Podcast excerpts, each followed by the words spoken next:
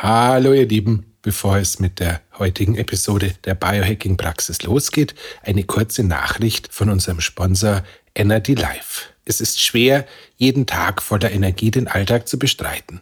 Doch damit ist jetzt Schluss. Energie kann direkt in den Kraftwerken in unseren Zellen hergestellt werden. Genau dort setzt diese Weltneuheit an. Energy Life Energy Plus mit Niacin gibt dir mehr Energie, verringert deine Müdigkeit und unterstützt mit Zink die Erneuerung der Kraftwerke in den Zellen. Energy Life Energy Plus ist eine weltweit einzigartige Kombination aus hochdosierten Niacin, Spermidin und Zink. Sie unterstützt deine Zellen bei ihrer täglichen Arbeit und versorgt dich mit Energie Tag für Tag. Täglich ein Sachet in Wasser auflösen und Schluck für Schluck deine Energielevel von innen heraus unterstützen. Mehr Informationen bekommst du auf www.nad-live.com. Und jetzt geht's los mit dem Podcast. Willkommen in der Biohacking-Praxis, einem Podcast von The Red Bulletin, dem Magazin Abseits des Alltäglichen. Hol dir hier Woche für Woche die besten Tipps für dein besseres Leben, für deine Gesundheit und für deine Performance. Und zwar von Biohacking-Profi Andreas Breitfeld. Und von Biohacking-Kolumnist Stefan Wagner. Bevor wir starten, ganz schnell die Tipps und Anregungen aus der Biohacking-Praxis verstehen Sie bitte nicht als medizinische Ratschläge, allein schon, weil wir keine Ärzte sind. Ende des Disclaimers. Gehen wir's an. Hallo Andreas. Hallo lieber Stefan und Hallo liebe Simone Kumhofer. Hallo. Die Simone Kumhofer ist uns so begegnet oder vielmehr dem Andreas begegnet, weil sie mit dem Andreas in Kontakt gekommen ist, um ihre Biohacking-Skills zu erweitern. Und Andreas hat mir dann davon erzählt, dass er da jetzt ähm, einen Coachee hat, der ihm in allen Dingen, die das Mikrobiom betreffen, so viel äh, Exzellenz und Wissen und Expertentum um die Ohren haut, dass er sich ganz klein und unbeholfen fühlt. Und das ist natürlich super. Und dann haben wir die Idee gehabt, oder vielmehr der Andreas hat dann die Idee gehabt, die Simone als Expertin zu uns in die Biohacking-Praxis einzuladen, um All Things Microbiome zu besprechen. Genau, zumindest auf einem allerersten Level. Und äh, ja, es ist tatsächlich so, auch wenn ich gerade das Öl verspürt habe, das Stefan quasi vergossen hat, als er das gerade so herrlich formuliert hat. Ja, bisschen, ich, damit, damit, damit es ein bisschen warm wird im Raum. Habe, habe ich tatsächlich selten so gerne und äh, so gut zugehört, äh, wie wenn unsere Biohacking-Gespräche dann wieder Richtung Biom gegangen sind. Und dementsprechend freue ich mich auch wirklich riesig, dass wir das heute aufnehmen dürfen. So kurz vorneweg, um das Ganze noch einzunorden, bevor wir dazu kommen, was die Simone zu diesem unglaublichen Expertentum gebracht hat, würde ich noch kurz aus meiner Perspektive sagen, ich habe mich immer wieder mal sporadisch mit dem Thema Mikrobiom auseinandergesetzt. Ich lese natürlich Studien, wo ich dann irgendwie kurz die Ohren spitze, wenn ich höre, ja, eine Überdominanz von der einen oder anderen Strain führt vielleicht tatsächlich zu Gewichtsverlust und könnte jetzt eine Supplementierung mit irgendwelchen speziellen Probiotika Leuten bei der Gewichtsabnahme helfen helfen oder ich finde es extrem spannend, äh,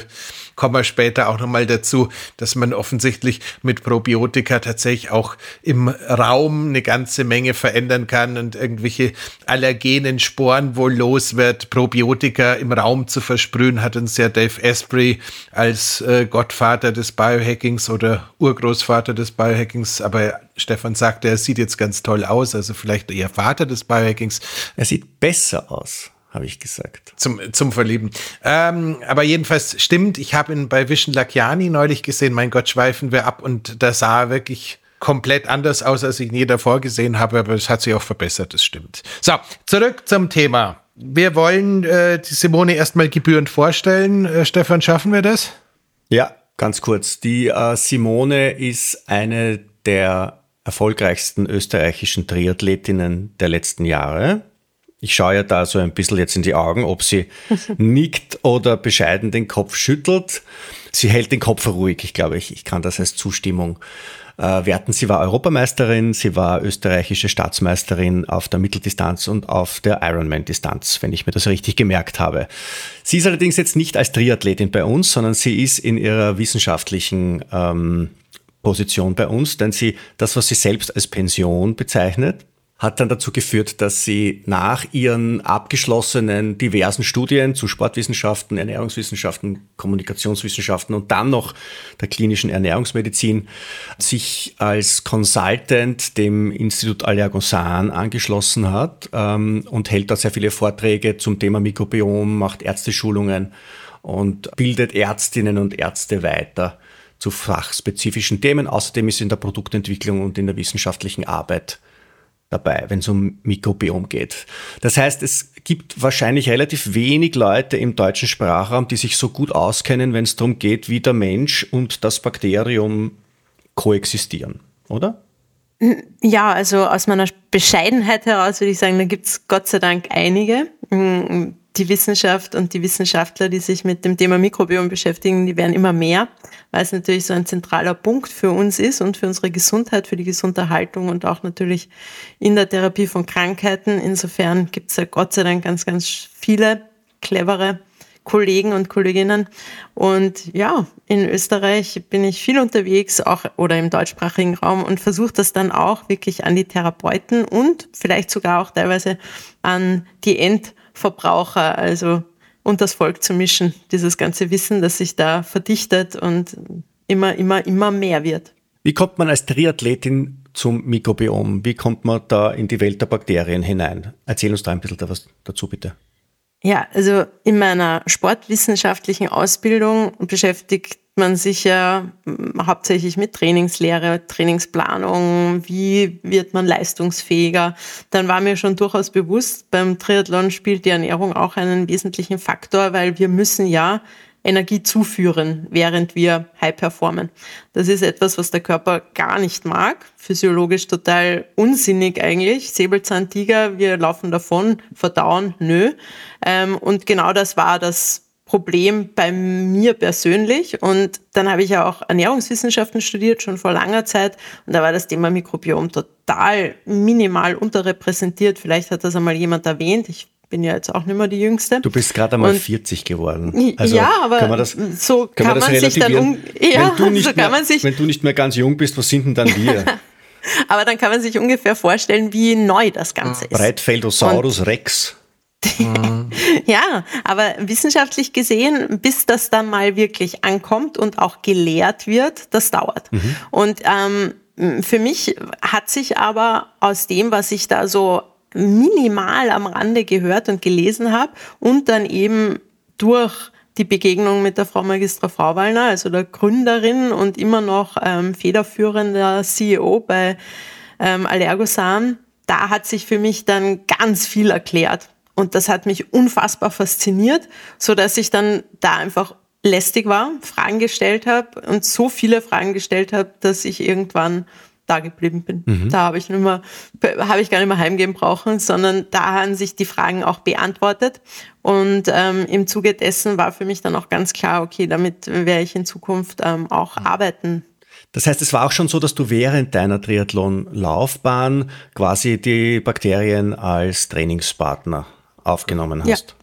Genau. Ja? Also ich habe das ganz, ganz früh erkannt. Ähm, ich habe da Studien gelesen und habe mir gedacht, ja, ist ja logisch. Also warum bedenken wir denn das nicht? Also ich meine, wir sind ja viel mehr bakterielle Masse oder nicht humane Zellmasse.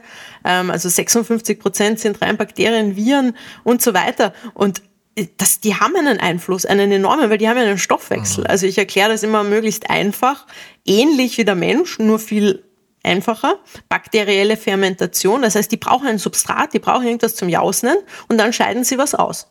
Und es ist nicht das Bakterium per se, das irgendwas anrichtet. Es gibt auch quasi Türsteher, die einfach, weil sie da sind, die anderen schon nicht reinlassen. Aber eigentlich geht's im Grunde darum, dass sie etwas produzieren. Das sind Chemiefabriken und diese quasi Metaboliten, also das, was dabei rauskommt, das ist für den Körper unfassbar wichtig in den meisten Fällen, weil wir sind ja ihr Wirt, wir sind ihr Zuhause, wir sind ihr Universum, die wollen uns nicht umbringen. Die arbeiten für und mit uns, erhalten uns gesund. Und genau aus diesem Verständnis heraus muss dann auch klar sein, dass alles, was wir tun, unser ganzer Lebensstil, unsere Art, uns zu ernähren, der Tagesablauf, unsere Stressoren haben einen Einfluss auf diese bakterielle, mikrobielle Besiedelung und vice versa dann auf unser Wohlgefühl, auf unsere Stimmung, auf unsere Gesundheit. Und das war für mich dann wirklich so ein, ein völliger Mind-Opener, wo ich gesagt habe, okay, ich meine, da hat ja auch Leistungsfähigkeit viel mit zu tun. Und also her damit und schauen wir mal, was mich ähm, wie mich das auch in meiner Performance, in meiner Regenerationsfähigkeit und so weiter beeinflusst. Und ich war ja nicht die Jüngste, als ich ähm, beschlossen habe, Profi-Triathletin zu werden. Und Ende 20, glaube ich schon, oder? Ja, genau, ja. Ende 20. Da konnte ich nicht kraulen. Also kraulen, schwimmen war für mich so reinhüpfen, ein bisschen Brustschwimmen wieder raus. Kenn ich. Und ähm, im Zuge dessen war das natürlich dann auch, ich habe nie Ausdauersport gemacht, weil das wurde ich dann immer gefragt. Ich kann erinnern, erst als Leistungsdiagnostik, ja, ich habe einen ähm, ziemlich ansprechenden VO2 Max, also Voraussetzungen sind da, aber dass ich dann auch mal quasi auch ähm, zumindest auf nationalem und internationalem Niveau überhaupt noch irgendwie mithalten kann, hat aus meiner ähm, Perspektive halt natürlich auch ganz viel damit zu tun, was ich mir rundherum überlegt habe. Also nicht nur Trainingssteuerung, sondern eben auch Bakterien. Und man muss da jetzt tatsächlich mal kurz reingrätschen, weil es ist natürlich so eine schöne Koinzidenz, dass sich genau eine äh, Triathletin mit dem äh, Darmbiom beschäftigt hat, weil halt gerade im hochintensiven oder intensiven Ausdauersport, jetzt hast du Gott sei Dank, glaube ich, nicht übermäßig viel Kurzdistanz gemacht, sondern schwerpunktmäßig mittel und lang. Aber auch da ist es ja durchaus so, wenn du so, solche Trainingsumfänge jede Woche, jeden Monat runterballern musst und dann gleichzeitig noch ein bisschen äh, den äh, Trainings spezifischen Stress und den allgemeinen Stress, mhm. den man Leben nennt. Ich glaube, bei drei Studien abgeschlossener Art kann man davon ausgehen, da dürfte es auch was gegeben. Wenn wir die beiden Stränge jetzt zusammenweben, dann ist natürlich klar, da wäre eigentlich der Weg in Richtung das, was man heute so neudeutsch als Leaky Gut bezeichnet, mehr oder minder vor ähm, betoniert gewesen. Also da hätte man normalerweise gesagt, ja, das ist eh logisch. Und insofern, wenn du es da geschafft hast, mit den richtigen Pülferchen und Mitteln äh, eine schützende Schicht drüber zu schütten, dann haben hm. wir ja schon ein bisschen ein Warum, das äh, man gut im Raum stehen lassen kann. Total. Genau, das ist der Faktor. Also dieses Thema Leaky Gut ist, glaube ich, ganz entscheidend für Athleten. Ja, also Crossfit und, und, und Ausdauer, oder? Das sind so die Hauptkandidaten, ja. würde ich sagen. Genau. Du hast gerade vorhin ein bisschen erklärt, welche Rolle die Bakterien für unser Wohlbefinden spielen. Wenn ich das richtig verstanden habe, dann geht es in erster Linie darum, was für Bakterien kacken wie bei uns im Körper, oder? Ja. In und an uns. Also wir haben ja zahlreiche Mikrobiome, das sind ja dann nur so quasi die Cluster. Ähm, aber das im Darm, also das gastrointestinale Mikrobiom ist das größte. Das sind, glaube ich, zwei Kilo Bakterien, oder? Ja, genau. Ja, das sind circa zwei Kilo Bakterienmasse.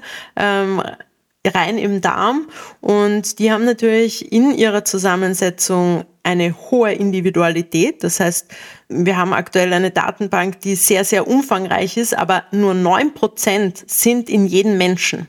Der Rest ist hochindividuell in der Zusammensetzung und das ist wie ein Fingerabdruck. Ich sage immer, CSI-Mikrobiom gibt's wirklich. Du hinterlässt eine Mikrobenwolke mhm. dort, wo du viel Zeit verbringst und das ist quasi genau auf dich abgestimmt nachweisbar. Das bist du. Und insofern ist natürlich hier auch schon jegliche Interpretation dieser Zusammensetzung hochkomplex, weil es natürlich so vielfältig ist. Wenn wir jetzt zum Beispiel so Analysen machen, Mikrobiomanalysen macht man heute nicht mehr über eine Flora-Aufzucht. Also wir streichen nicht mehr ähm, Stuhl auf eine Agerplatte und schauen, wer ist da oder wer ist nicht da, sondern wir machen das natürlich auch über Sequenzierungen, also DNA-Analysen, Polymerase, Kettenreaktion und so weiter. Wir können sogar Shotgun machen, also sehr, sehr spezifisch und wir kriegen unfassbar viele Daten. Aktuell können wir so vier bis maximal fünf Prozent dieser Daten auch interpretieren, weil wir dazu schon valide Studien haben, die eine Aussagekraft zulassen. Aber schon allein diese vier fünf Prozent sind so unfassbar spannend und umfangreich, dass ich eigentlich auch immer jeden rat, mal sich sein Mikrobiom wirklich genauer anzuschauen, weil, und das ist ja die Basis jedes Lebens, wir brauchen Nährstoffe, wir brauchen Mikro-Makronährstoffe, um Energie bereitzustellen, um Stoffwechselfunktionen aufrechtzuerhalten, um das Leben quasi überhaupt gewährleisten zu können. Und dafür ist Resorptionsfähigkeit ein gesunder Darm zuständig. Ich kann wunderbar Mikronährstoffe zu mir nehmen in der höchsten Qualität, oral über ähm, Tabletten oder über irgendwelche Wässerchen, ganz egal. Der Darm muss es resorbieren. Mhm. Das heißt, es muss irgendwie zellulär werden. Und genau dafür sind vorgeschalten immer die Bakterien mhm. zuständig. Die synthetisieren Vitamine, die bilden Hormone aus, Botenstoffe und so weiter.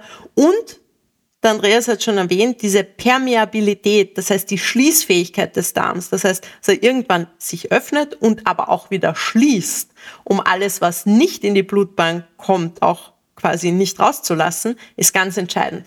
Und deswegen ist für mich immer vorgeschalten, mal zu schauen, wie intakt ist mein Darm, wie gesund ist mein Darm, bevor ich hier andere Dinge massiv ähm, ins Auge fasse. Das heißt, du hast gerade, entschuldige, dass ich reingrätsche, aber du hast gerade eins meiner zahlreichen Vorurteile bestätigt. Das heißt, wenn heute jemand sagt, ich mache eine Genanalyse und basierend auf der Genanalyse sage ich dir, wie du dich zu ernähren soll, hast, dann hat er eine The intellektuelle Themaverfehlung kreiert, weil ja leider Gottes er die äh, zwei Kilo, die zwischen dem äh, zum Speisebrei und äh, dem Körper stehen, komplett ignoriert hat. Absolut, genau. Und diese, zwei, diese zwei Kilo haben ja auch eine eigene DNA. Genau. Das heißt, man müsste eine, man müsste eigentlich einmal ähm, die DNA-Gen analysieren lassen, um dann zu wissen. Das macht man. Okay. Also das macht man. Das ist quasi diese, diese Art der Mikrobiomanalyse ist quasi eine Sequenzierung des Metaboloms. Aber von welchem dieser vielen Bakterien nehme ich denn dann die DNA-Probe? Es sind ja ganz viele, die verschiedene DNAs. Genau. Und das ist ja auch das Spannende, weil wir wissen nicht mehr nur, wer ist da, mhm. Weil wir müssen ja auch bedenken, 99 Prozent der intestinalen Bakterien sind anaerober. Das heißt, die haben mit Sauerstoff jetzt nicht so viel Gaude. Wenn ich die natürlich im Labor versuche ähm, anzuzüchten, mhm. Hm, mhm. schwierig. Ähm, sehr schwierig. Über DNA ist das natürlich auch insofern spannend. Wir sehen nicht nur mehr, was kommt am Ende da unten raus, sondern auch der DNA-Schnipsel, der da weiter oben irgendwo herumschwirrt. Deswegen zum Beispiel einen Helicobacter im Magen detektiert man heute im Goldstandardmäßig auch über den Stuhl. Mhm. Das heißt, da gibt sich natürlich und aus diesem quasi, wer ist denn da überhaupt irgendwo in diesem langen Verdauungsrohr und was machen die? Das heißt, genau dieser Stoffwechsel, die, das, wir nennen das Metabolom, das heißt die Stoffwechselfunktion. Die Metaboliten, die sind dann natürlich bestimmten Clustern auch zugeordnet.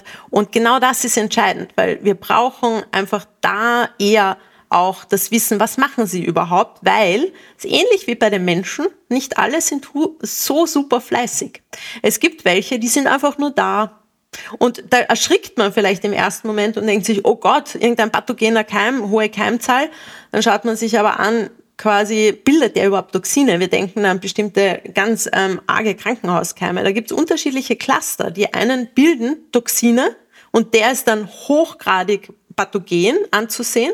Also der macht dann wirklich ähm, Sorgen. Und aber wenn er nichts produziert, wenn er nur da ist, kann man sagen, okay, wir, wir beachten ihn, wir kümmern uns auch drum, aber wir müssen nicht gleich ähm, quasi den Notarzt rufen.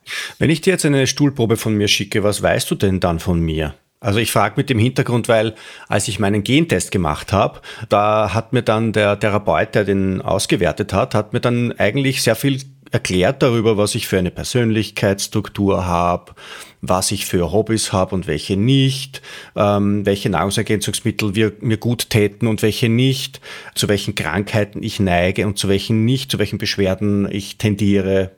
All das hat der gewusst, ohne mich zu kennen. Schaust du auch so genau in mich hinein, wenn ich dir ein Sackerl schicke? Hm. Ich stelle immer gerne Fragen, mhm. weil sonst wird es sehr umfangreich. Ähm, also ich hätte schon gerne eine Fragestellung dazu. Natürlich, wenn jetzt jemand kommt und sagt, ich bin fit, ich bin gesund, ich möchte nur mal schauen, ob sich das auch in meinem Darm widerspiegelt, weil der Darm hat ja die ähm, gute oder, oder weniger gute Eigenschaft, dass wir ihn nicht so direkt spüren. Also wenn da Entzündungsprozesse vorhanden sind, dann merken wir dann erst, wenn es richtig schlimm wird. Das heißt, da hätte ich schon irgendwie gern ein bisschen eine, eine Vorgabe. Aber was für uns natürlich entscheidend ist, ist, wir wissen, dass die Bakterien, unterschiedliche Bakterien, eine direkte Korrelation mit Krankheitsbildern systemischer Natur haben. Das heißt, wir sprechen ja auch über Achsensysteme, also Darm-Leber-Achse, Darm-Hirnachse, ähm, Darm-Muskelachse und so weiter, weil wir einfach diesen Darm, unser Mikrobiom als zentrale Schlüsselstelle sehen.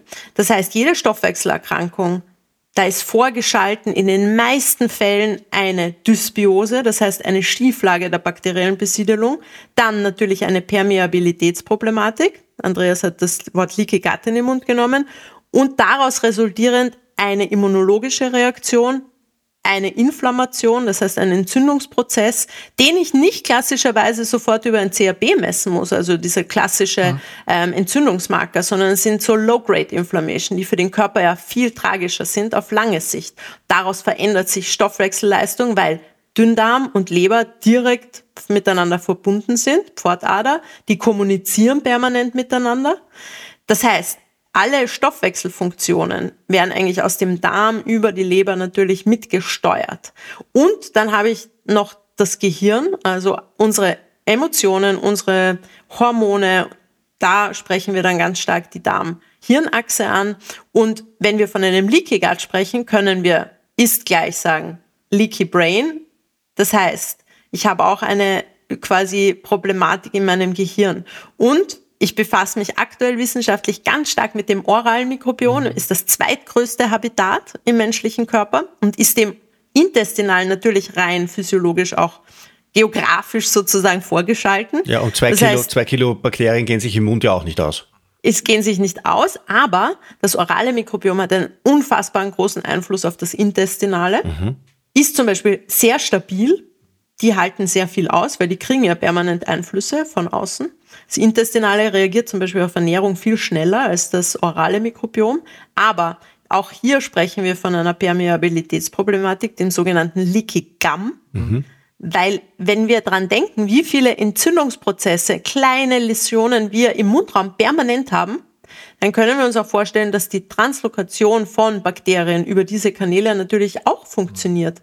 Das heißt, habe ich dysbiotische Effekte im Mundraum, zum Beispiel wenn wir an Parodontitis denken, dann haben wir schon eine absolute bakterielle Fehlbesiedelung im Mundraum, finde ich die auch zum Beispiel Teile von diesen Bakterien im Gehirn oder zum Beispiel, wir reden da immer von ihren Zellhüllen, das sind die LPS-Belastungen, die Lipopolysaccharide, gramnegative Bakterien haben das in ihrer äußeren Zellmembran und die findet man zum Beispiel dann auch im Gehirn. Das heißt, dieser Leaky Brain-Effekt, wo wir dann sagen, bestimmte Bakterien korrelieren mit neurodegenerativen Erkrankungen, wenn von welchen zu wenig da sind, die wichtige ähm, Substrate für die Mikroglia zum Beispiel produzieren, wie kurzkettige Fettsäuren, dann ist die Prävalenz im Alter zum Beispiel höher, hier an Krankheiten dieser Natur zu erliegen oder erleiden. Und das ist, glaube ich, deine Frage. Wir können schon sehr viel auch in den präventiven Maßnahmen erkennen. Einfach durch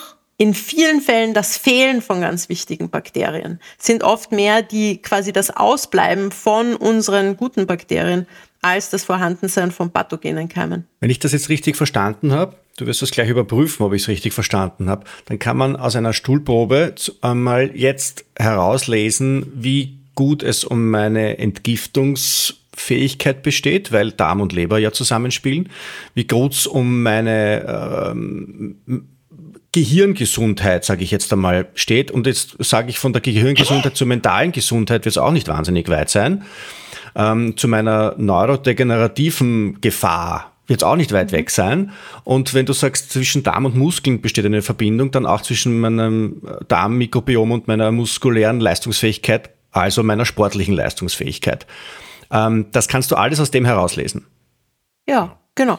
Also das ist rein nur quasi Metabolom, also das ist wirklich nur ähm, die zusammen, also die Mikrobiologie, die wir uns da anschauen. Wir schauen uns aber natürlich auch Parameter an wie Entzündungsprozesse, mhm. also klassische Biomarker aus dem Stuhl, die sehr aussagekräftig sind. Also ein Leaky Gut kann ich sehr schön nachweisen anhand von bestimmten Biomarkern. Ich kann natürlich auch deine aktuelle Verdauungs Qualität beurteilen, weil wir schauen uns natürlich auch an, welche Rückstände sind im Stuhl vorhanden. Das ist auch ganz entscheidend und eigentlich das, was dem allen übergeordnet ist und was so wichtig ist, ist der pH-Wert, das Milieu. Mhm. Das heißt, der pH-Wert ist natürlich auch immer ein schöner äh, Marker, wo wir einfach eine Gesamtsituation gut beurteilen können, weil das Bakterium ist nichts, eine, einen schönen Satz, sondern das Milieu ist alles. Mhm. Das heißt, auch hier, das Milieu versucht sich immer natürlich zu stabilisieren in seiner Gesamtheit. Das ist ähm, die Natur der Sache, dass wir versuchen, immer ins Gleichgewicht zu kommen und der Körper will ja unbedingt und tut alles. Und dazu zählt natürlich auch das Mikrobiom. Das heißt, auch hier versucht sich das immer zu stabilisieren. Aber wenn natürlich, und ich erkläre das immer wie in einem, in einem Schwimmteich, wenn das kippt, wenn, wenn zum Beispiel ein Keim überherrscht und der dann aufgrund seiner Metaboliten auch das Milieu so stark verändert, dann haben die anderen gar keine Chance mehr. Und dann gerät das ganze Gleichgewicht aus der Fuge sozusagen und wir haben eine, eine multifaktorielle Problematik, die sich systemisch bemerkbar macht. Das können Depressionen sein, das können Schlafproblematiken sein, das kann aber auch eine schlechte Regeneration im Sport sein, ähm, aber natürlich auch ganz klassische Dinge wie eine Entstehung einer Insulinresistenz ist ganz klar mit einer ähm, Veränderung der Darmmikrobiota korreliert und natürlich jegliche Stoffwechselerkrankungen bis hin zu kardiovaskulären, die sich daraus natürlich dann in weiterer Folge ergeben. Wir haben tatsächlich gerade ähm, eine ganz ins interessante Situation. Ich glaube, du äh, legst die Messlatte sowohl von äh, dem, was du als Grundwissen voraussetzt, als auch dem, wie du es erklärst, äh, relativ hoch an. Und ich finde das Ganze unglaublich spannend. Ähm, ich glaube nur, wir könnten zum jetzigen Zeitpunkt bereits eine kleine Überlegung anstellen. Das heißt, der eine Teil ist tatsächlich, ich glaube, wir sollten uns ähm, hoffentlich in baldiger Zukunft mal tatsächlich eine Analyse anschauen und die ganzen Sachen da noch mal ein bisschen konkreter ansehen. Und das zweite wäre für eine Basisfolge äh, zum Thema Probiotika hätte ich mir tatsächlich noch eine Vielzahl von so ganz banalen Fragen, die ich dich gerne mal erstmal vorab quälen wollen würde, bevor wir dann ähm, die fortgeschrittene Lösung angehen, weil bereits äh, du hast irgendwie vor ein paar Minuten mal äh, das Wort Heliobacter in den Raum gestellt. Und ähm, jetzt weiß ich aus äh, der Leidensgeschichte vieler meiner Klienten, der ist weit verbreitet und Heliobacter pylori ist eine ekelhafte Form der Fehlbesiedelung, aber ich glaube, wir können mit gutem Gewissen sagen, wir haben jetzt als Zwischenresümee, wir können mit den neuen Formen der Analyse wahnsinnig viel feststellen, was sozusagen im Darm los ist. Wir können mit der neuen Form der Analyse höchstwahrscheinlich die unterschiedlichen Achsen, die unser Wohlbefinden, unsere Leistungsfähigkeit sowohl körperlicher als auch geistiger Natur beeinflussen, relativ klar schon identifizieren und ähm, ich glaube, der Herr Wagner und ich würden uns da auch durchaus mal als äh, Versuchskaninchen melden, dass man in der nächsten Folge dann mal anschaut, was ist da so los und was kommt da so an. Aber mal so ganz niederschwellig gesagt, weil es gibt ja, wir sind ja in dieser Zeit, wo wir äh, beim Thema Ernährung, wenn wir über Ernährung sprechen, ja schon beinahe immer den Eindruck haben, wir sind in der Religion gelandet, weil äh, Menschen identifizieren sich ja dadurch, was auf ihrem Teller stattfindet. Und äh, höchstwahrscheinlich ähm, und da würde ich jetzt gerne mal so kurz hinschauen, weil du kennst ja die Analysen, du kennst ja das Ganze. Höchstwahrscheinlich wäre das, was äh, vernünftige äh, eine vernünftige Darmflora ausmacht, grundsätzlich mal eine Mischkost, oder? Ja, also was quasi eine mikrobiomfreundliche Ernährung wäre, wäre die klassische mediterrane Diät. Das wäre eigentlich wünschenswert. Warum? Weil es ballaststoffreich ist. Das Wichtigste für unsere ähm, quasi Bakterien, die Gutes für uns wollen, sind Ballaststoffe. Wir nennen das Präbiotika, das ist das Futter für die Bakterien. Das ist quasi das, was uns keine Energie liefert, sind ja auch Kohlehydratstrukturen. Also quasi wir denken an das unpolierte Korn sozusagen. Das, was wir eigentlich wieder fast ausscheiden in, in großen, zu größten Teilen, also faserreich. Ähm, das landet quasi ohne Energie zu liefern und ohne resorbiert zu werden im Dickdarm und ist dort quasi das Futter für die guten Bakterien. Und genau das ist das, was diese mediterrane Diät so stark ähm, beinhaltet. Einfach aufgrund dessen, weil sehr, sehr ähm, gemüsereich gegessen wird in dieser Ernährungsform. Und das wäre eigentlich das Schönste, was wir hier ähm, für unsere Bakterien tun können.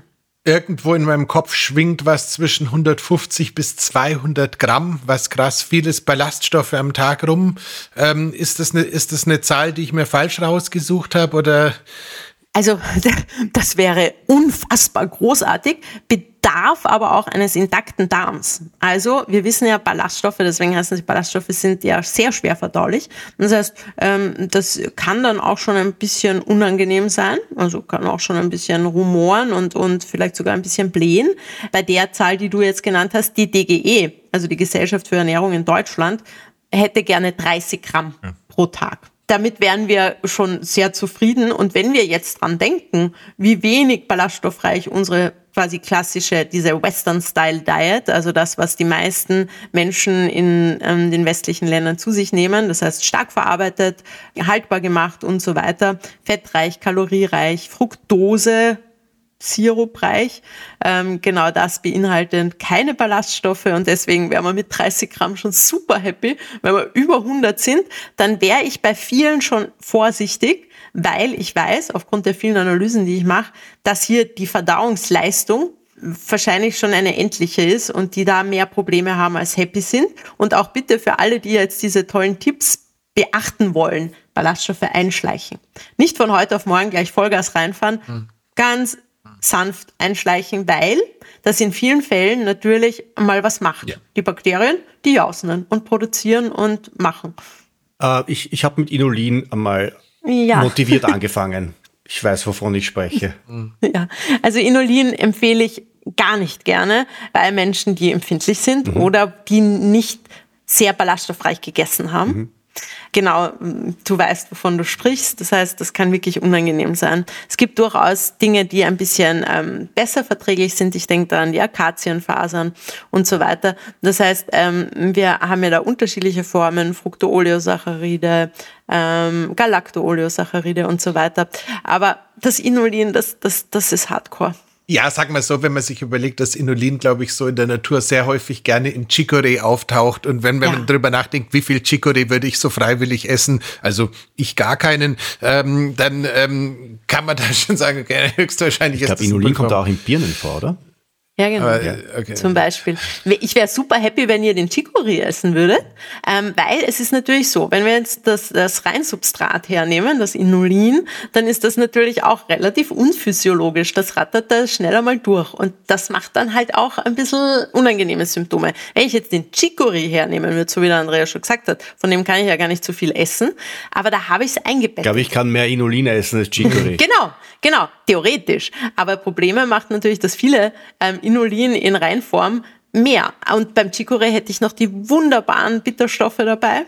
Das wäre ganz super. Hätte ich eine große Gaude, ähm, mag unser Mikrobiom auch, also sekundäre Pflanzenstoffe, ganz wichtig für unser Mikrobiom und natürlich die Bitterstoffe für unsere Leber, für, den, ähm, für die Anregung des Gallenflusses und so weiter. Da, da hätte ich schon viel mehr Freude, aber ja, es schmeckt nicht so. Und mein letzter Hund war ein ungarischer Wischler und äh, der wurde unglaublich alt. Er war nicht sonderlich intelligent, aber er wurde unglaublich alt und war auch sehr liebenswert. Und der hat also für sein Leben gern Chicorée gegessen. Ähm, Seltsamer Hund, aber er wusste was Gutes weggegessen. Der, der, hat mir weggegessen. Es war eine tolle Arbeitsteilung. Ich habe ihn gekauft und er hat ihn gegessen. Du hast, immer seine, du hast immer seine Stuhlproben eingeschickt und die Ärzte haben dich immer bewundert für deine großartige. Was aber als Nebenschauplatz auch, was aber als Nebenschauplatz tatsächlich auch mal eine Frage ist, wie ist das eigentlich mit dem äh, Mikrobiom im Haushalt? Ähm, wie sehr ist es so, wenn du Haustiere hast? Wie sehr ist es so, wenn man zu Hause wohnt? Ich glaube, man teilt schon so mehr oder minder eine gewisse Teil von äh, Besiedelung, oder? Ja, total. Also jetzt ähm, zuerst mal noch bei den Menschen, also die nähern sich total an, also Partner, ähm, Mikrobiome nähern sich im Laufe des Zusammenlebens absolut an und gleichen sich sehr stark, obwohl sie nicht ähm, quasi denselben Ursprung sind sozusagen. Wer setzt ähm, sich da durch, der Gesunde oder der Kranke? Das Schöne ist eigentlich, das gesunde Mikrobiom ist sehr, sehr dominant. Das heißt, Aha. das sehen wir ja auch bei, bei Stoffwechselerkrankungen und auch bei, bei dieser Übergewichtsthematik, die man sich ja mhm. lange mit diesen zwei großen Gruppen Firmicutes Bacteroidetes angeschaut haben. Wir sehen hier eigentlich, dass die ähm, quasi das wären jetzt quasi die Schlankmacher, sind die Bakteriodetes, die setzen sich sehr gerne durch. Das heißt, das ist schon einmal durchaus positiv. Also auch hier wieder, wir wollen ins Gleichgewicht aber, kommen. Aber, aber, aber, aber warum ist es mhm. dann so, dass bei diesen wunderbaren Stuhltransplantationsexperimenten, die ja doch ohnehin schon ziemlich schräg sind, wenn man sich technisch genau überlegt, warum ist es dann so, dass da die Schlankmacherbakterien im Laufe der Zeit von den äh, Bösen wieder platt gemacht worden sind? Hängt es damit zusammen, dass die Wirte einfach ihr Essverhalten nicht geändert haben? Der Lebensstil. Okay. Du musst ja auch irgendwas tun, damit sie bleiben. Wenn die, die Bakteriodetes, die brauchen zum Beispiel eben diese ballaststoffreiche Kost. Bakteriodetes, die lieben zum Beispiel Apfelpektin. Okay. Wenn ich ihnen das aber nicht biete, dann, ja, wo, wo sollen sie denn bleiben? Was sollen sie denn jausen? Nein, wir haben schon auch so ein sogenanntes Cross-Feeding. Also die einen produzieren irgendwas und die anderen jausen das, was sie produzieren, auf. Also das kennen wir auch. Das ist auch sehr, sehr clever.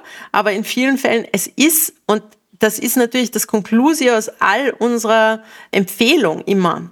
Es ist dennoch eine Lebensstilintervention, um auch ein Mikrobiom zu modulieren. Das heißt, wenn ich ewig den gleichen Stress habe, wenn ich ewig das gleiche Junkfood zu mir nehme, wenn ich Alkohol trinke in Übermengen, wenn ich rauche und so weiter, dann kann ich tun und machen, was ich möchte. Es wird sich kurzfristig immer etwas zum Positiven verändern. Und wir sind ja auch in vielen Fällen froh, ähm, dass wir diese Möglichkeiten haben, weil so wie wir quasi leben, wird sich nicht für alle Menschen zu 100 Prozent verändern lassen. Also für viele ist es auch ganz notwendig, dass sie Hilfsmittel haben. Nur, es muss uns natürlich klar sein, dass das dann eine langfristige Therapieform ist. Es ist nichts, was ich drei Monate dann zu mir nehmen kann und dann ist alles gut. Und bei Stuhltransplantationen ist es natürlich genau so.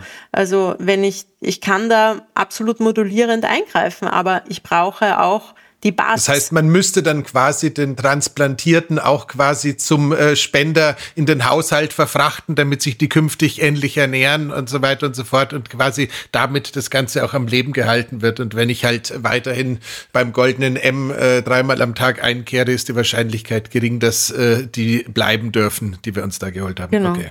Und dann ist Ernährung nur ein Faktor.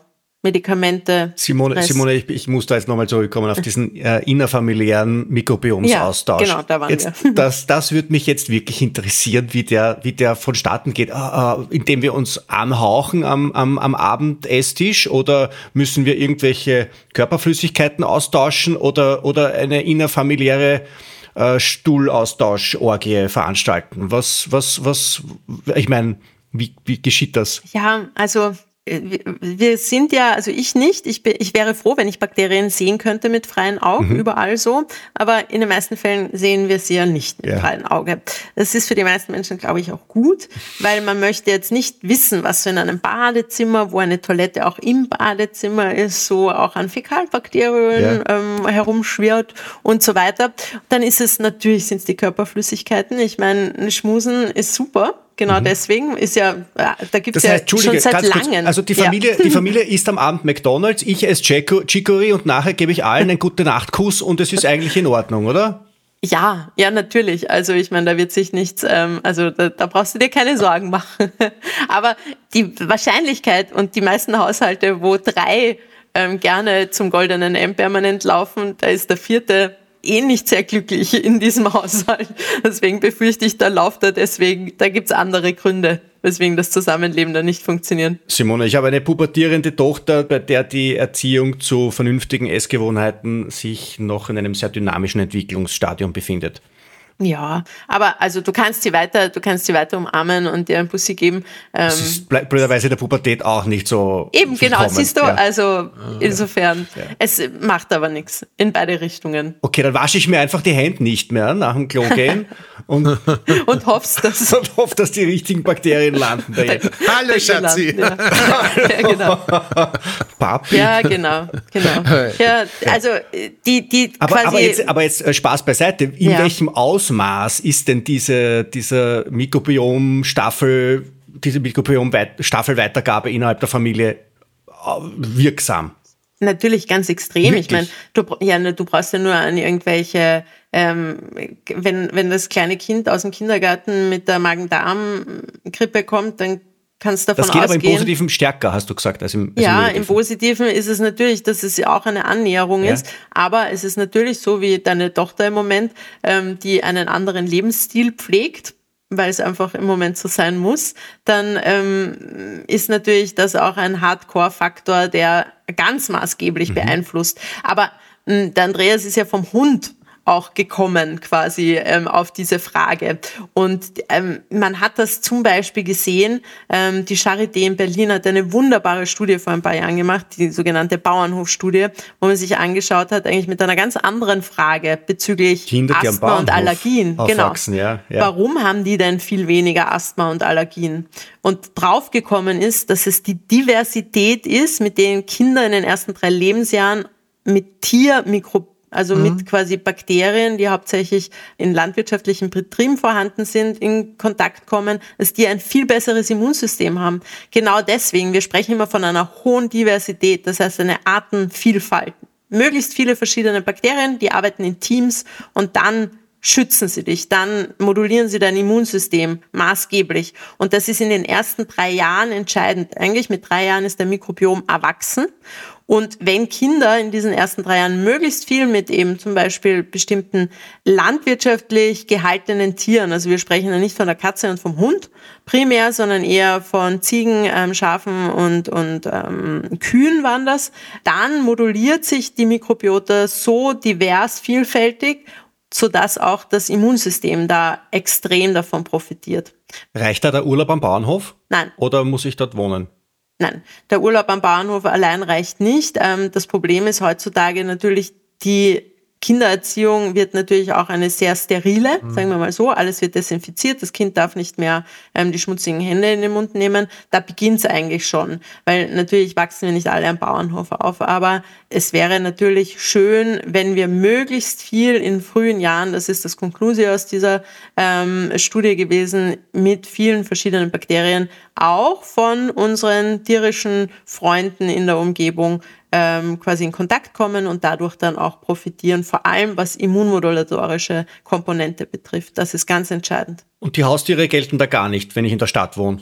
Nicht so stark. Bei den Haustieren bin ich ehrlich gesagt eher so, dass ich sage, ich meine, was kriegen unsere Haustiere zu futtern? Das sieht man auch ganz stark. Es macht einen großen Unterschied, ob es ein, ein wild äh, lebendes Tier ist in seiner mikrobiellen Besiedelung oder ob es die Katze oder der Hund ist, denen wir ähm, das ähm, quasi künstliche Futter geben, das in seiner Qualität noch viel minderwertiger ist als, also das, äh, ich frage mich immer, warum wir unsere Tiere überhaupt so quälen Ja. mit dem, was wir da einkaufen. Und dadurch ist natürlich da nicht viel Positives zu sehen. Da bin ich sogar eher so, dass ich sage, bitte lasst, macht äh, wirklich regelmäßig Wurmkuren, weil gerade ähm, die Parasiten ähm, in Haushalten, wo viele Haustiere sind, sind dann beim Menschen auch sehr stark ähm, vorhanden und kommen immer mehr vor. Und ähm, Immunsystem, Parasit hat einen großen ähm, Zusammenhang und der Parasit ist sehr stark. Also so wie die Pilze, also wenn wir da an Candida denken, ist auch sehr dominant und die Parasiten, das wurde auch, das ist halt diagnostisch heute schon ähm, auch anders, weil wir auch, wie gesagt, wir können DNA-Schnipsel von Parasiten detektieren. Früher haben wir den Parasit wirklich auffangen müssen Ja. irgendwo. Ähm, genau das gleiche wie bei den, bei den Pilzen. Also wenn wir an Candida ähm, denken zum Beispiel, da ist ja der Goldstandard eigentlich über die Atemgasanalyse, weil du in, sind ja ähm, Koloniebildner, das heißt im Stuhl, dass man da mal in eine Kolonie reinfährt, das muss ja nicht sein.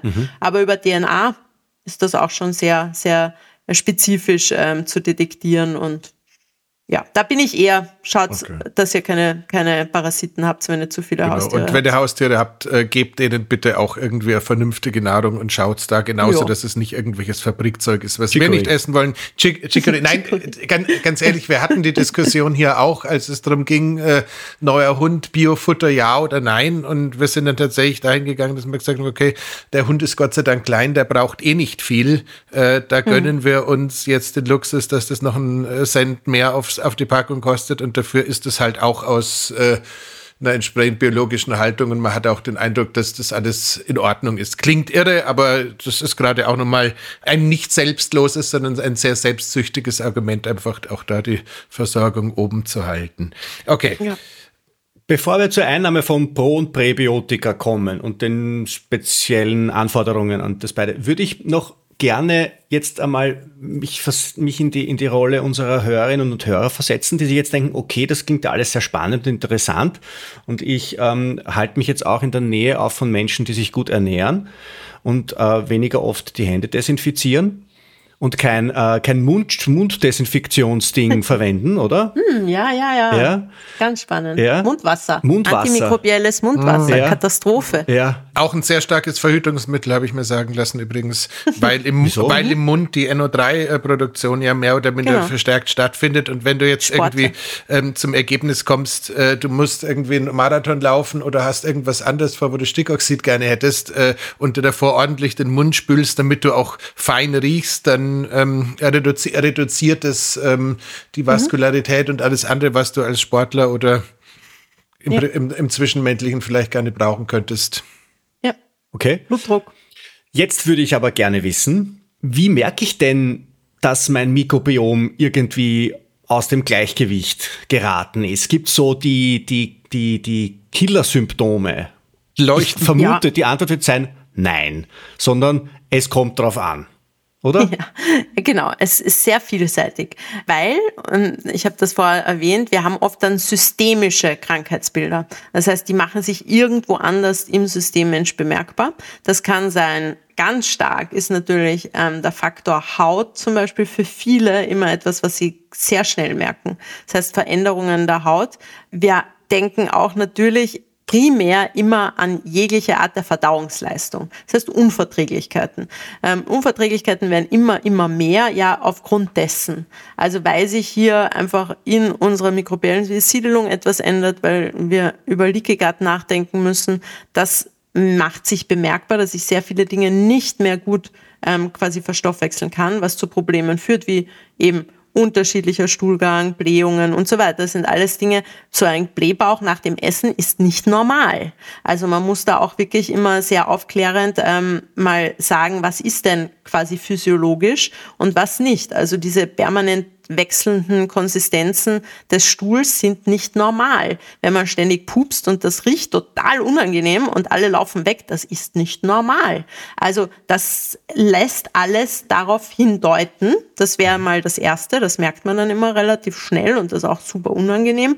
Aber es sind auch Stimmungsschwankungen, Schlafprobleme, ganz, ganz massiv, also Veränderungen der Schlafqualität, ähm, bis hin natürlich dann aber auch die Leistungsfähigkeit. Das heißt einfach auch, wie leistungsfähig bin ich, wie gut kann ich fit durch den Tag spazieren, weil das hat einerseits natürlich viel mit den Nährstoffen zu tun, die da ja auch nicht ankommen, wo sie ankommen sollen, und andererseits aber auch wieder mit Botenstoffen, mit Hormonen und so weiter, wofür wiederum ja auch unser Mikrobiom maßgeblich für zuständig ist. Ich kann mich Das erinnern. heißt mannigfaltig. Ich kann mich erinnern, ähm, ich glaube, ich glaub, äh, in, der, in der ersten Klasse Volksschule jeder Biohacking-Karriere ist ja das Buch Darm, ähm, Darm mit Ja. Charme, glaube ich, äh, ein, ein, so ein Lehrmittel.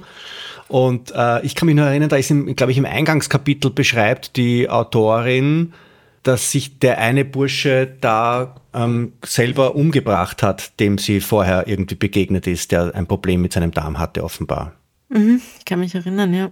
Ja, also ich wäre eigentlich super happy, wenn wir mal, bevor wir über irgendwelche stimmungsaufhellenden Medikamente, also Psychopharmaka nachdenken würden, zuerst den Darm behandeln, sanieren, einmal überhaupt nur begutachten würden und vielleicht da therapeutisch eingreifen könnten. wenn wir uns überlegen, wie viel Serotonin letzten Endes im Darm gebildet werden würde, Genau. wenn alles funktionieren täte, dann hätte man äh, da natürlich schon ein massives Brett. Entschuldige, Stefan. Ja. Ja, das heißt, also wenn ich jetzt einmal äh, zu so einem unregelmäßigen Stuhlgang habe, wenn ich zu ne Blä Blähungen neige, wenn, wenn die Verdauung insgesamt nicht gut funktioniert, ich, man merkt das ja, wenn sie nicht gut funktioniert, man merkt auch, wenn sie gut funktioniert, und wenn ich dann auch noch vielleicht irgendwelche Probleme mit der Haut kriege oder mit der Stimmung, dann bimmelt das äh, Mikrobiom-Alarmsystem schon laut, oder? Ja, also bei mir natürlich massiv. Ähm, in vielen Fällen ist das halt nicht so klar, weil da das Wissen halt auch fehlt. Deswegen bin ich auch ganz bedacht darauf, dass man eben solche Dinge auch kommuniziert und Wissenschaftskommunikation auch ganz vereinfacht runterbricht. Ähm, und dann könnte ich mir mal Gedanken drüber machen, wie ernähre ich mich denn? Ähm, was hat sich verändert in meinem, meinem Alltag? Gibt es da auch massive Einschnitte, wie zum Beispiel viele Antibiosen? Vielleicht habe ich irgendwo ähm, in den letzten Jahren zwei, drei Antibiotikatherapien gebraucht, weil es einfach ähm, notwendig war. Hat es Monate später da irgendwelche Veränderungen gegeben? Das kommt das mit so viel Verspätung? Ja, das kann wirklich, weil wie gesagt, wenn das System eigentlich stabil und gesund ist, ich meine, umso instabiler oder, oder vulnerabler ein System per se schon ist, dann wird natürlich eine Antibiose schon helfen und dann wird es schnell gehen. Aber in vielen Fällen merkt man das dann erst wirklich ähm, sehr zeitverzögert, weil die Bakterien wollen ja, wie gesagt. Mhm. Aber man merkt es meistens sehr abrupt, also währenddessen, mhm. da kennen wir ja den klassischen Durchfall, während der Antibiotikatherapie. Deswegen bitte zu jeder Antibiotikatherapie unbedingt Probiotika nehmen, parallel, nur mindestens zwei bis drei Stunden Zeit verzögert, weil sonst macht es keinen Sinn. Aber schon ab dem Tag eins und nachher mindestens noch zehn Tage, das wäre eigentlich wünschenswert, dann habe ich schon viel getan. Aber wenn ich das nicht beachtet habe und dann erst Monate später draufkomme, ah ja, ich habe ja da ein Zahnproblem gehabt, habe da 1000 Antibiotika nehmen müssen und jetzt verändert sich irgendwas, dann ist es ein ganz klassischer ähm, quasi Dysbiose-Faktor, der sich da darstellt. Den kann man aber sehr schnell herausfinden durch eine ja. entsprechende Analyse. Ja. Genau. Jetzt geht es darum, sollte man Pro- und Präbiotika prophylaktisch einnehmen? Ja, wenn ja, was, in welcher Menge, wie? Oder so wie bei der Nahrungsergänzung, messen, machen, messen. Also es gibt ganz klare Indikationen, wo man dann auch etwas probiert quasi und sagt, ja, das, also da bin ich zu 100 Prozent sicher, das hat was mit dem Mikrobiom zu tun, das hat der Arzt ähm, quasi auch empfohlen oder vielleicht sogar der Apotheker, der Therapeut. Ähm, dann merkt man auch durch die Einnahme relativ schnell, da tut sich was, da gibt es eine Verbesserung und dann bin ich da schon am richtigen Dampfer. In vielen Fällen, wenn es da diese systemischen, sehr diffusen Problematiken gibt, macht es natürlich Sinn, da spezieller hinzuschauen. Das heißt, es ist immer hoch individuell und auch natürlich in Absprache mit Arzt oder Therapeut. Bei den Präbiotikern ist es so, die kann ich immer nur empfehlen, weil ähm, da gibt's eigentlich nichts, wo ich sage, dass das ähm, macht Probleme, wenn ich sie langsam einschleiche, wenn ich versuche, das natürlich auch in meiner Basisernährung gut zu bedenken, dann spricht bei den Präbiotikern überhaupt nichts dagegen. Und bei den Probiotikern, wie gesagt, wenn sie qualitativ sehr hochwertig sind und da bitte immer dran denken, ähm, wir kriegen natürlich heute schon in der Drogerie ähm, Probiotika um ein paar Euro. Das macht qualitativ einen großen Unterschied. Das sind, wenn wir über lebensfähige Bakterien sprechen, mhm.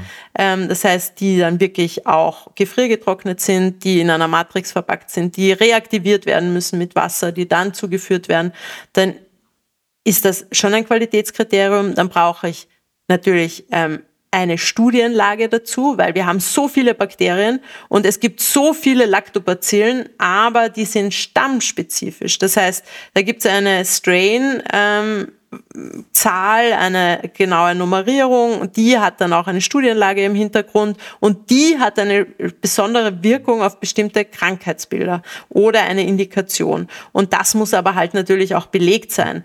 Ähm, also man, ich bin jetzt kein Fan, dass man sagt, ja, also alle von den Bakterien helfen bei immer bei dem. Das, das ist so nicht, das stimmt nicht. Und dafür brauche ich natürlich Qualität und dann ähm, bitte auch da ganz, ganz drauf achten, ähm, dass man sich da auch wirklich ausführlich informiert oder ähm, eben therapeutisch begleiten lässt. Wie schaut denn das aus? Äh, wie viele von denen überstehen denn das saure Milieu im Magen überhaupt? Äh, es gibt ja in Amerika diese sporenbasierenden äh, Supplements, die, sind, die sagen, okay, wir umgehen den Zersetzungsprozess. Äh, wie stehst denn du da? Ja, da gibt es unterschiedliche Herangehensweisen.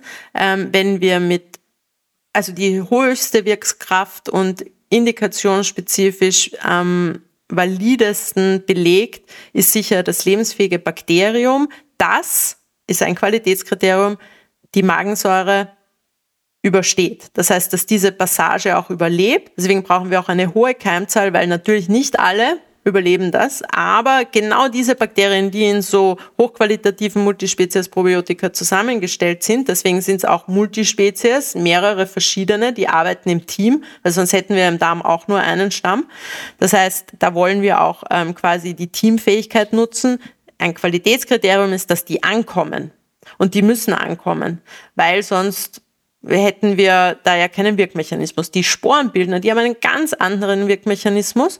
Die wirken, der Wirkmechanismus ist vorhanden, so wie du auch erklärt hast, da umgeht man ja auch bestimmte Dinge, aber man muss sich aktuell noch bewusst sein, dass die nur quasi ihren Effekt haben, wenn wir sie einnehmen. Das heißt, auf die Milieustabilisierung haben die langfristig keinen Effekt, sondern die haben einen quasi Effekt, wenn du sie einnimmst. Wenn du sie aufhörst einzunehmen, dann hast du diesen Effekt nicht mehr. Das sind natürlich zwei unterschiedliche Herangehensweisen. Und wenn ich jetzt versuche, eine Modulation herbeizuführen, das heißt, einen dysbiotischen Effekt auch wieder ins Gleichgewicht zu bringen, dann will ich ja langfristig mhm. modulieren. Und dann brauche ich auch quasi die, die, die Sicherheit, dass wir hier auch langfristig etwas verändern. Das heißt, ähm, damit hast du auch schon meine nächste Frage eigentlich beantwortet, aber sicherheitshalber nochmal gefragt. Es würde auch bedeuten, wenn ich mit den Probiotika wieder aufhöre, aber mich weiterhin so ernähre, wie ich es äh, tun sollte, dann machen die weiter und äh, die, unsere, unsere, die Bakterienlandschaft verändert sich auch nicht zwangsläufig wieder zurück zu einem schlechteren. Das heißt, ich bin nicht süchtig, wenn ich äh, nach einer Antibiotika-Behandlung beispielsweise für drei Monate Probiotika genommen habe und ich setze die wieder ab, dann lande ich nicht wieder in Kalamitäten. Genau. Das Einzige, was noch zu, was ich mitgebe zu bedenken, ist, ähm, dass wir natürlich lange brauchen. Das ist keine Chemie, die sofort irgendeinen einen Mechanismus verändert, sondern das ist quasi auch eine langfristige Therapieform. Das heißt, wenn ich zum Beispiel jetzt zwei Monate lang Probleme mit etwas hatte, dann würde ich vorschlagen, dass wir mindestens vier Monate therapeutisch mit Probiotika intervenieren, um diese zwei Monate Problembehaftung, ähm, die meistens eh schon länger ist, weil vorher habe ich es halt nicht gemerkt, aber ich brauche circa die doppelte Zeit in der Therapie für einen erfolgreichen, langfristigen Effekt.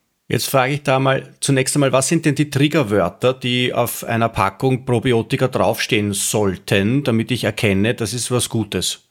Ja, das ist oft natürlich eine gute Frage. Für mich ist es eine Multistrain, das heißt Multispezies, viele verschiedene Bakterien in ihrer Zusammensetzung. Sie brauchen auch eine sehr spezielle Beschreibung. Das heißt, nur wenn der Lactobacillen oben steht, das hilft mir noch nichts ich brauche da wirklich auch eine, eine Strain-Beschreibung und im Idealfall eben, ich erkläre das immer so, dass der, ähm, weiß nicht. Strain ist ein Familienname. Gen, ja, genau, das, wir hätten dann einen Familiennamen und dann haben wir noch meistens irgendeine Nummer oder irgendeine das ist eine Zusammen Lactobacillus casei 22. Genau oder so. Ja, genau. Das wäre dann, da wäre ich schon ganz happy, weil dann kann ich auch nachschauen, gibt es zu diesem ähm, KC 22, gibt es da eine Studie dazu? Gibt es mhm. da wirklich eine Studienlage dazu? Weil das ist so ähnlich wie Hermann Mayer. Hermann Meyers gibt es viele, also Lactobacillus casei wird es viele geben.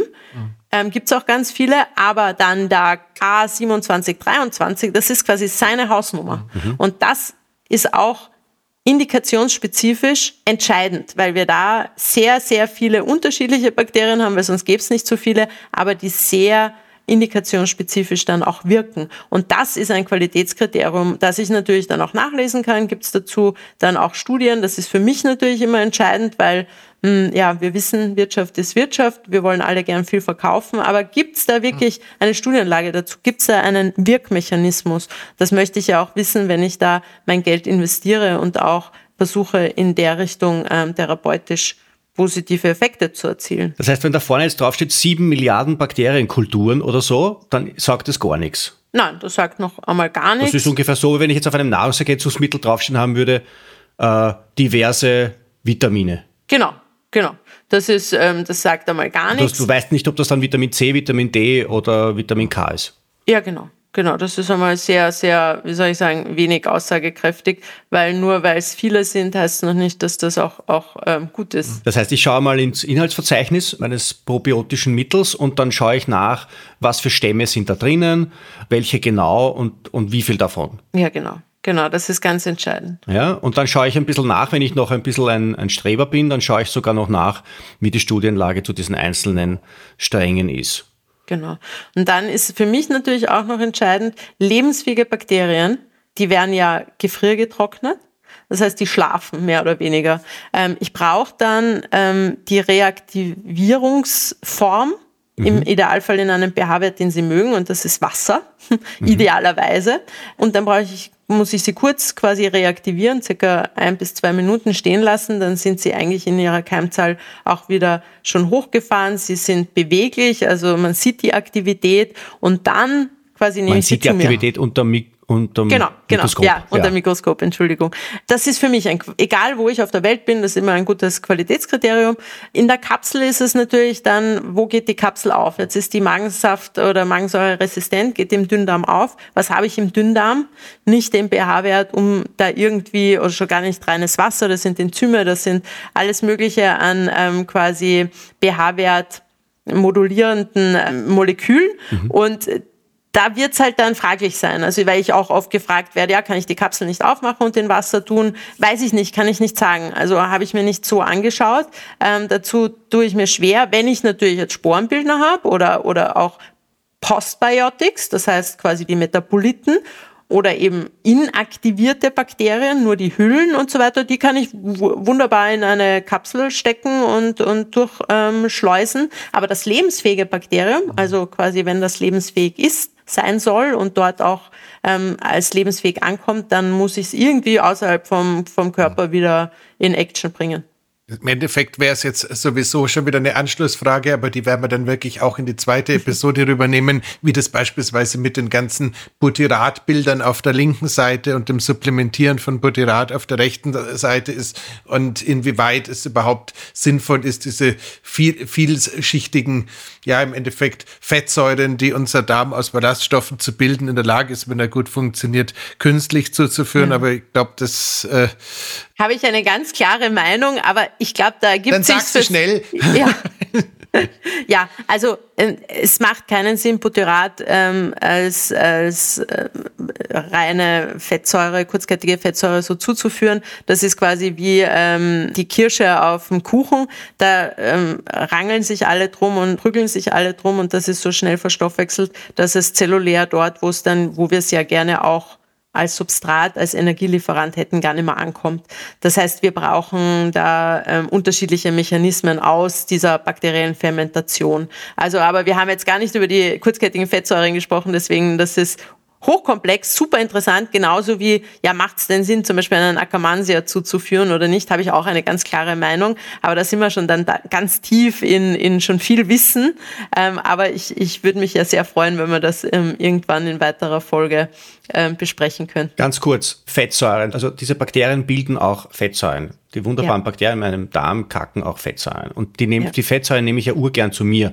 Also DHA ja. und EPA, EPA. Sind das auch die sogar oder sind das andere? Ja, also primär sind es kurzkettige Fettsäuren. Mhm. Also da vor allem in, in hoher Menge Butyrat, Acetat und Propionat. Und Butyrat ist eigentlich fürs Darmepithel der wichtigste Energielieferant. Also wir haben ja nirgends so einen hohen zellulären Umsatz wie im Darm. Wir müssen dran denken, der Darm ist ein Single Layer, ist mhm. nur eine Zellschicht, ja. super vulnerabel und hat aber da extrem viel zu tun, allein durch den permanenten quasi Transport von Nahrungsbestandteilen und Stuhl und so weiter ist der Umsatz ja extrem hoch, braucht halt natürlich auch viel Energie und die Energie bilden Bakterien, die sogenannten Butyratbildner, und von denen will ich viele haben. Und in weiterer Folge, ganz entscheidend auch für unsere Mikroglia, das heißt für unser Gehirn, braucht Butyrat ganz entscheidend. Und wenn wir zu wenig Butyratbildner haben, ist die Prävalenz für neurodegenerative Erkrankungen sehr, sehr hoch. Das ist total arg. Also wenn, wenn der Darm nicht funktioniert, äh, kriegen wir Demenz und die ganz, den ganzen, den ganzen, das ganze Klumper, das wir nicht wollen. Hoffentlich nicht, aber möglich. Ja. Es gibt ja auch abschließend gesagt, bei dem, diesem Thema Propionat gibt es ja auch ganz wilde Ansätze im Zusammenhang mit Propionat und MS beispielsweise. Also das sind ja ganz, mhm. ganz viele Sachen, wo wir noch überhaupt nichts wissen, aber eigentlich wissen sollten, dass es echt spannend sein wird, was da noch rauskommt. Also insofern ähm, spricht auch das für die ausgewogene Ernährung. Ich habe noch eine Frage, die mich wirklich interessiert und wo ich irgendwie keine wirklich befriedigende Antwort finde. Ich habe irgendwie auf dem Flaufest dieses Jahr von Better Air so ein Gerät ähm, in die Hand gedrückt bekommen von der lieben Alexandra, die äh, sehr fachkundig wirkte und die hat gesagt, ähm, das ist ein Probiotika-Zerstäuber und den stellst du in dein Schlafzimmer und dann verändert sich dadurch die Luftqualität. Jetzt hatte ich irgendwie als äh, Mensch bis zur Pubertät irgendwie gescheit mit Hausstauballergie zu kämpfen, bilde mir auch immer wieder ein, dass ich auf Allergene irgendwie komisch reagiere. Jetzt habe ich das da rumstehen gehabt, es hat ein komisches blaues Licht, wenn es arbeitet. Das hat mich ein bisschen genervt, aber insgesamt hatte ich den Eindruck, es hat sich was getan. Dann habe ich äh, das Ding genommen und habe es irgendwie in einen Raum gestellt, wo ich die Fahrradschuhe lagere, die ich, mit denen ich auch teilweise in der Sauna schon äh, trainiert habe. Also der Raum, da sind fünf Totenköpfe an der Tür gemalt. Und äh, paar Wochen später war irgendwie der Geruch von den Schuhen fast weg. Ich finde es also völlig mysteriös. Ist es tatsächlich so, dass man mit Probiotika, so wie es ähm, Dave Asprey seinerzeit als Raumspray schon äh, gearbeitet hat, oder wie dies jetzt quasi mit so einem elektrischen äh, Bedufter, nenne ich es jetzt mal blöd machen, können wir da tatsächlich in, in, im Raumklima was verändern? Funktioniert sowas? Ist das so wie ein Familienmitglied mit gutem Mikrobiom? Äh, ja, aber eins Quasi, mit einer sehr feuchten ja. Aussprache, hatte ich den Eindruck. Ja. soll passieren, soll passieren, Andreas.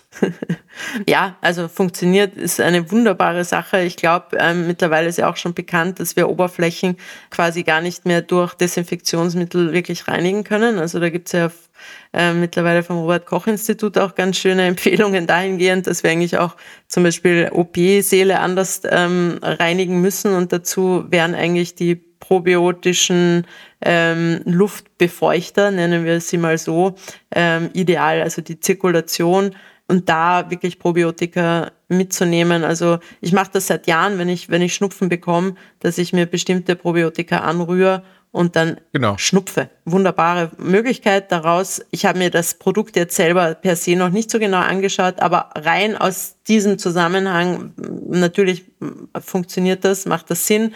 Ähm, wir wissen, Schweiß riecht nur unangenehm, weil da bestimmte Bakterien vorherrschen und so weiter. Also daraus ähm, ergibt sich natürlich auch schon diese Anwendungsmöglichkeit und ich glaube, da wird in Zukunft noch unfassbar viel kommen und ich freue mich da total drauf und ich werde das jetzt persönlich auch probieren, weil solche Sachen fallen bei mir ja unter Innovations und die interessieren mich immer sehr. Gut, jetzt nur ganz kurz. Wir haben, also es gibt keinen einzigen Biohacking-Podcast, wo es um Mikrobiom geht, wo nicht über auch Fermentation gesprochen wird. Ähm, ist das etwas äh, Gescheites? Soll man das machen oder soll man das nicht machen? Weil viele Leute vertragen es nicht, ja. bei anderen geht wieder die Fermentation schief, äh, die Dritten kaufen sich ein abgekochtes Sauerkraut und dann sagen sie, ja. es funktioniert nicht. Also genau. Ja, du hast eigentlich schon alles erwähnt. Also ähm, es macht unglaublich viel Spaß, wenn man es selber macht und, und die Erfolgsquote ist unterschiedlich unterschiedlich, also auch bei mir. Ich habe ja auch nicht immer so viel Zeit und vielleicht kümmere ich mich dann um meinen Scooby nicht gut genug und so weiter. Ähm, das Zweite ist natürlich, wenn wir Probleme haben, müssen wir extrem vorsichtig sein mit fermentierten Lebensmitteln. Das heißt, ähm, wir denken an ähm, hohe ah. Histamingehälter und so weiter. Das heißt, wenn ich irgendwo einen Entzündungsprozess habe, den ich nicht spüre, merke ich ihn immer. Wenn ich, wenn ich äh, zum Beispiel nicht gut aufgestellt bin und Kimchi esse, dann merke ich das. Mhm. Also ich lieb's, schmeckt mir total gut, aber man merkt es und das ist nicht nur gut und angenehm. Das heißt, da bitte eher vorsichtig sein und weglassen. An und für sich, wenn man super gesund ist, wenn man die Zeit hat und erfolgreich ist in seiner Selbstherstellung, bitte zu sich nehmen in kleinen Mengen auch immer, es reicht schon völlig. Und eben bedenken, wenn ich das Sauerkraut im Backel beim Biller kaufe, dann sind dort keine lebendigen Kulturen mehr vorhanden. Jetzt hast du ja. mein Triggerwort schon gesagt, also es gibt schon, gab schon WhatsApp-Gruppen, die habe ich dann verlassen, als äh, zum zweiten oder dritten Mal es darum ging, wir haben wieder Scoobies über, wer möchte denn bitte gerne? Und ich gesagt, nee, danke, züchte dein Zeug selbst. Naja. Ja, aber was du jetzt gesagt hast, ähm, ähm, fermentiertes Zeug ist jetzt nicht geeignet, um einen problematischen Darm zu heilen, sondern es ist dazu geeignet, einen gut funktionierenden Darm in seinem gut funktionieren zu bestärken. Ja, genau. Okay. Genau. Weil sonst ist ich habe das immer als Feedback, auch wenn wir beginnen, in der Therapie wieder einzuschleichen. Ja? Also wirklich ein bisschen Sauerkraut irgendwo dazu nehmen, ein bisschen Kimchi wo dazu dann merkt man relativ schnell, wie geht schon oder muss man sehr vorsichtig sein. Also jetzt bei einem in einem Therapieansatz empfehle ich niemanden, zum Beispiel Leaky Gut Therapie, ja, ist viel fermentierte Lebensmittel. Das äh, halte ich als, äh, würde ich äh, nicht ähm, zielführend. Super. Andreas, das segensreiche Schlusswort. Möchtest du das ergreifen? Das segensreiche Schlusswort lautet in diesem Fall nach Abschluss einer internen Beratung und Redaktionskonferenz freuen wir uns schon wahnsinnig, liebe Simone, wenn du wieder zu uns kommst, weil da wird es definitiv eine zweite Expertenfolge geben müssen. Ansonsten. Äh und ich bin gespannt. Also natürlich müssen wir da auch über uns, über unsere Bewohner sprechen. Sehr gern. Das machen wir vorher und dann können wir das besprechen. Ja. Nach Absprache und nach Freigabe genau. aller Datenschutzverordnungen. Hose runter, Hose Alles runter. total heimlich. Nee, also wie gesagt, wie gesagt, Super. es ist ein Vielen unglaublich Dank. spannendes Thema und äh, ich danke dir herzlich für die Zeit. Es wird weiter, es wird weiter spannend bleiben. Ich gebe jetzt meiner Tochter Chicory zum genau. Mittagessen und äh, lass mich nachher anhauchen. Genau, und äh, die letzte Aufgabe für heute geht an dich, lieber Stefan. Wir bräuchten noch einen Cliffhanger. Alter, jetzt red genau. noch. Ich muss ein bisschen, muss ein bisschen Zeit nee, ähm, gewinnen. Ähm, Du hast ein bisschen Filibuster. Nein, also als ob ich heiße Luft produzieren könnte, da wären wir doch völlig an der falschen Adresse. Bemühe dich einmal, bemühe dich einmal. Lorem ipsum nee, ähm, Blindtexte produzieren andere Agenturen, nicht ich. Aber nee, äh, was, was gibt's noch zu sagen, Simone? Ähm, ich find's tatsächlich krass spannend und gerade diese Themen Gewichtsreduktion durch entsprechende Strains. Wir hatten ja da schon mal während dem Coaching gesprochen. Ich glaube, da kommen schon noch so ein paar Projekte auf uns zu, wo man sagen kann, da kann man unabhängig von GLP-1-Antagonisten und anderen den Leuten sehr niederschwellig auch helfen, dass sie mit äh, ihrem äh, Körpervolumen besser zurechtkommen. Und äh, du entwickelst ja da auch immer so ein bisschen, gell? Ist das so korrekt? Ja, also ich meine, auch hier, hm, das Körpervolumen hat natürlich viel mit unserer Basisernährung zu tun, mit unserem Stress. Das wissen wir. Das sind zwei wesentliche Faktoren. Wir können schön modulierend über auch Mikrobiotika zusätzlich eingreifen. Vor allem, wenn es auch darum geht, wenn ich schon die zehnte ähm, Diät hinter mir habe, schon ein total zerschossenes quasi Grundmikrobiom auch oder da ähm, viele Medikamente einnehmen musste, kann man sehr schöne Erfolge erzielen, um das zu modulieren. Aber es muss uns auch hier wieder klar sein, das ist kein Allheilmittel. Wir brauchen die Basisernährung, die das Ganze auch langfristig dann auch glücklich macht, also unsere Bakterien glücklich macht. Und da machen wir Super. weiter. Ich freue mich auf die nächste Folge mit der Simone und ich freue mich auf die nächste Woche da reden wir über Methylenblau. Wunderbar. In dem Sinne, blaue Zunge, blaue Woche. Passt auf euch auf, liebe Simone. Vielen lieben Dank. Ja. Bis sehr bald. Super, das war urspannend. Vielen Dank. Vielen Dank. Dankeschön. Ich laufe jetzt. Mein nächster Termin wird mich gleich erschlagen. In diesem Sinne. Also, bis bald. Baba. Wir hören Ciao. uns. Tschüss. Wiederschauen. Baba. Tschüss.